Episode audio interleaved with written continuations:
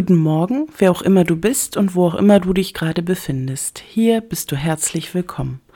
Mein Name ist Elli Brandt, ich bin Pastorin in der Kirchengemeinde Edelack in Dithmarschen und ich freue mich, dass du heute unseren Predigt-Podcast besuchst. Gott, schenke uns ein Wort für unser Herz und ein Herz für dein Wort. Amen. Liebe Gemeinde, Paulus sitzt im Gefängnis und schreibt einen Brief an die Gemeinde in Ephesus denn die noch jungen christlichen Gemeinden, denen er geholfen hat, werden immer unruhiger. Jesus hat ihnen ein Versprechen gegeben, bevor er ging. Wenn ich erhöht werde von der Erde, so will ich alle zu mir ziehen. Und deshalb warteten sie und warteten, doch so langsam wurden sie müde vom Warten und mürrisch. Sie begannen in alte Verhaltensmuster zu verfallen und sich zu fragen, ob Jesus sie möglicherweise vergessen hatte. Manche fragten sich in dieser Zeit sogar, ob er tatsächlich derjenige war, für den sie ihn so lange gehalten hatten. Paulus gibt alles, schreibt sich die Finger wund, versucht in seinen Briefen immer wieder an alles zu erinnern, was Jesus gesagt, getan und versprochen hat. Immer wieder hatte er erzählt davon, was er mit ihm erlebt hat, dass er die Liebe Jesu am eigenen Leib erfahren hat, und das sogar schon nach Himmelfahrt, als Jesus gar nicht mehr auf der Erde war. Jesus hat sich seiner erbarmt und angenommen, ihm sämtliche Verfehlungen im Leben vergeben, ihm eine Chance gegeben, sein Leben wieder in den Griff zu bekommen. Er hat ihm dabei geholfen, sein Leben radikal umzukrempeln, vom Saulus zum Paulus zu werden. Und nun sitzt Paulus da mit all dieser Dankbarkeit und dieser Liebe im Herzen und er wünscht sich, dass die Gemeinde in Ephesus und auch alle anderen diese Liebe, die er erfahren hat, ebenfalls greifen und begreifen können. Und deshalb schreibt er ihnen folgende Worte. Noch einmal, wenn ich mir das alles vor Augen halte, kann ich nicht anders als anbetend vor dem Vater niederzuknien, er, dem jede Familie im Himmel und auf der Erde ihr Dasein verdankt, und der unerschöpflich reich ist an Macht und Herrlichkeit, gebe euch durch seinen Geist innere Kraft und Stärke. Ich bete, dass Christus aufgrund des Glaubens in eurem Herzen wohnt.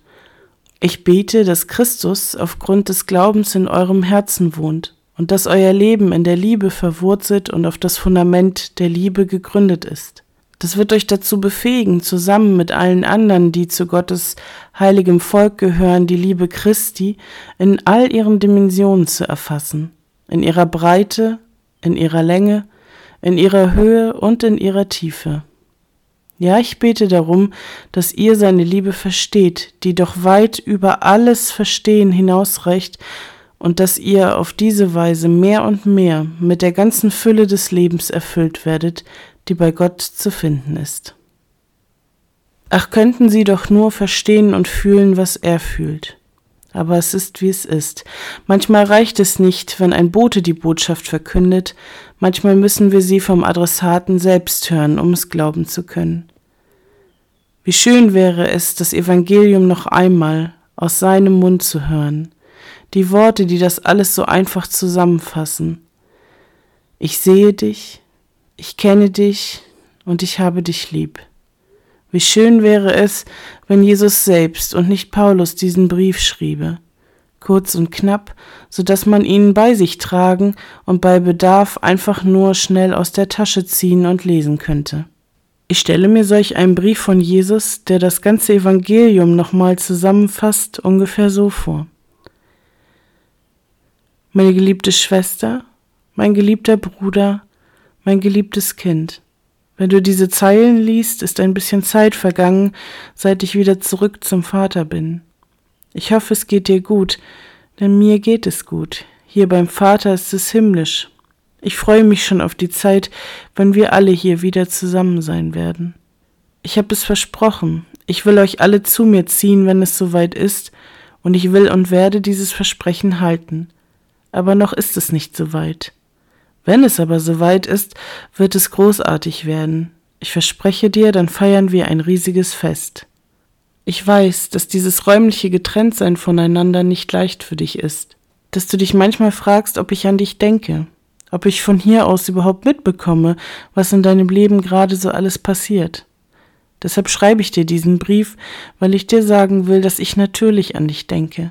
Ich bin dir näher, als du glaubst. Wir hier im Himmel sehen alles, fühlen alles mit. Du kannst dir nicht vorstellen, wie sehr wir mit dir mitfiebern, wenn etwas Aufregendes in deinem Leben geschieht. Ich habe so gehofft, dass wenn meine Apostel dann die ganzen Geschichten aufschreiben, die wir miteinander erlebt haben, dass du darin lesen und spüren kannst, wie wichtig du mir bist, wie sehr ich dich und alle Menschen von ganzem Herzen liebe. Von der ersten Sekunde an habe ich euch alle geliebt lange bevor du geboren wurdest, lange bevor die Welt entstanden ist, habe ich dich und alle bereits gekannt und geliebt. Bis ans Ende aller Dinge wird sich das auch nicht ändern. Ich hab es so lieb, wenn du mit deinen kleinen, unschuldigen Kinderaugen durchs Leben tappst, wenn du neugierig alles anfasst und erkundest, wenn du träumst und dabei lächelst und nur wir beide wissen, was gerade in deinem Kopf vorgeht. Dann wünsche ich mir, alle würden die Welt mit deinen Kinderaugen sehen. Deinetwegen habe ich so oft gesagt, dass die Erwachsenen sich ein Beispiel an Kindern nehmen sollen. Du weißt, wie man richtig träumt, wie man offen und herzlich auf andere Menschen zugeht und wie einfach es ist, mit mir zu reden. Bewahr dir diese Reinheit bitte, solange es geht. Aber keine Angst, ich liebe es auch, wie du manchmal bockig wirst, wenn du nicht sofort bekommst, was du willst. Wenn du dich mit mir streitest, von mir wegrennst und ehrlich glaubst, dass du dich vor mir verstecken kannst. Ganz ehrlich, du brauchst dich nicht zu verstecken. Sag mir einfach, was dir auf der Seele brennt, auch wenn du zornig bist mit mir. Ich hab es lieber, du sagst es mir ehrlich, als dass du kein Wort mehr mit mir redest. Du sollst wissen, selbst wenn in deinem Leben nicht immer alles nach Plan läuft, wenn du dir und anderen mal wehgetan haben solltest, wenn du eine Zeit lang allein sein willst, die Tür steht immer für dich offen, wie in der Geschichte vom verlorenen Sohn. Weißt du, du denkst vielleicht manchmal, dass du allein bist in dieser Welt, dass du nicht liebenswert bist, dass die Leute, die ständig an dir herumnörgeln, recht haben, wenn sie sagen, du seist nicht gut genug. Oder du müsstest erstmal was aus dir machen. Ich sehe das anders. Ich hab dich schon geliebt, als du noch gar nicht auf der Welt warst, als noch kein anderer wusste, wer du bist und dass du bist. Da habe ich schon gewusst, du bist besonders, einzigartig. Du hast Begabungen, die andere nicht haben. Du hast Talente, die darauf warten, erst noch entdeckt zu werden. Bitte tu nicht immer nur das, was andere von dir wollen. Hör mal ganz tief in dich hinein und du wirst staunen, was da alles in dir schlummert und wozu du in der Lage bist. Ich hab dich lieb, Schwester. Ich hab dich lieb, Bruder.